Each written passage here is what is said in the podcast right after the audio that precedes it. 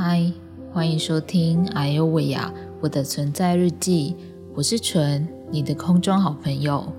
我从医院回来了，因为疫情在医院里整个冷冷清清的，所以很快就轮到我的号码。我走进诊间，跟医生说我要来忏悔，还有自首我的犯案过程。还好我的医生 EQ 很好，不然他应该很想把我吊起来打。总之。医生就是把癫痫的原理跟为什么不能随便停药，从头到尾解释一轮给我听。那一天我一共遇到三个在处理我案件的医生和博士，所以呢，我一共听了三遍。但因为我是一个犯大忌的病人，所以我想我也只能乖乖听完每位医生的谆谆教诲。在此也应验了一句话，叫做“很重要，所以要说三遍”。针对脑部开刀后吃癫痫药这件事情，我把三个医生的版本浓缩成一个来跟大家分享。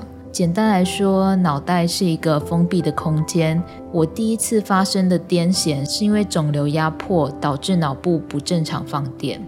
脑开刀后要持续的吃癫痫药，是因为脑不像皮肤挖掉后会再长出来，所以每个开刀过后的病人。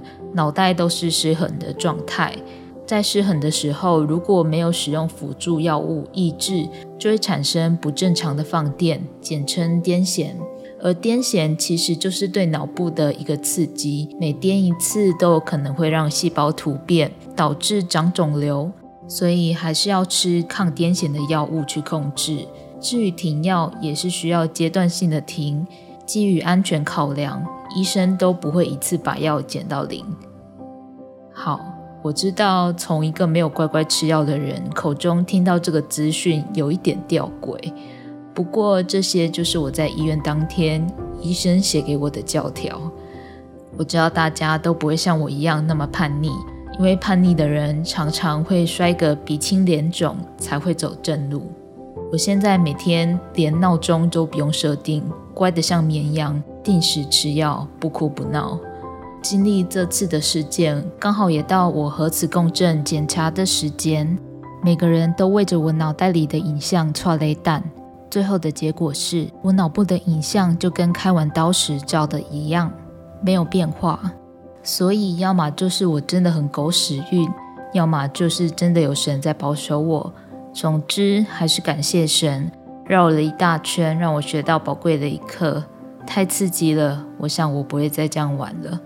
谢谢每个收听的朋友，你们的关心我都有看见。